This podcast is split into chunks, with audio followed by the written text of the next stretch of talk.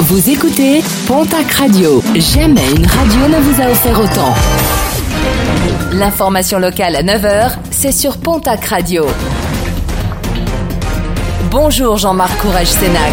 Bienvenue à vous. Direction la case tribunal pour un homme interpellé à Castet dans les Landes avec 10 kilos de résine de cannabis dans sa voiture. Lors de sa garde à vue, ce dernier a indiqué qu'il ignorait transporter ce type de colis. Il sera jugé aujourd'hui dans le cadre d'une comparution immédiate devant le tribunal de Dax. Une découverte stupéfiante, celle effectuée par les gendarmes de la brigade territoriale autonome d'Auch en milieu de semaine dernière sur la commune d'Orbessan et en bordure du Gers. Ils ont découvert une trentaine de pieds de cannabis. Le propriétaire de ces devra prochainement comparaître devant la justice. L'association L214 poursuivie à son tour devant les tribunaux. L'association animaliste est poursuivie à Pau pour atteinte à la vie privée suite à la diffusion des vidéos qui dénonçaient les actes de maltraitance dans l'abattoir de Moléon. Des vidéos prises en caméra cachée.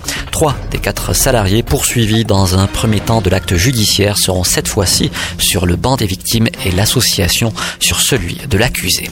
Grande manifestation aujourd'hui des agriculteurs à Tarbes venus du département ainsi que des Pyrénées-Atlantiques.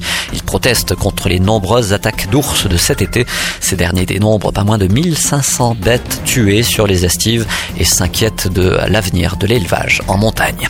Vol à l'étalage déploré en milieu de semaine dernière à Tarbes et son agglomération.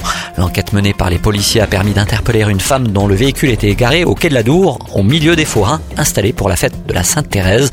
Sa garde à vue a permis de remonter jusqu'à une communauté de gens du voyage sédentarisés.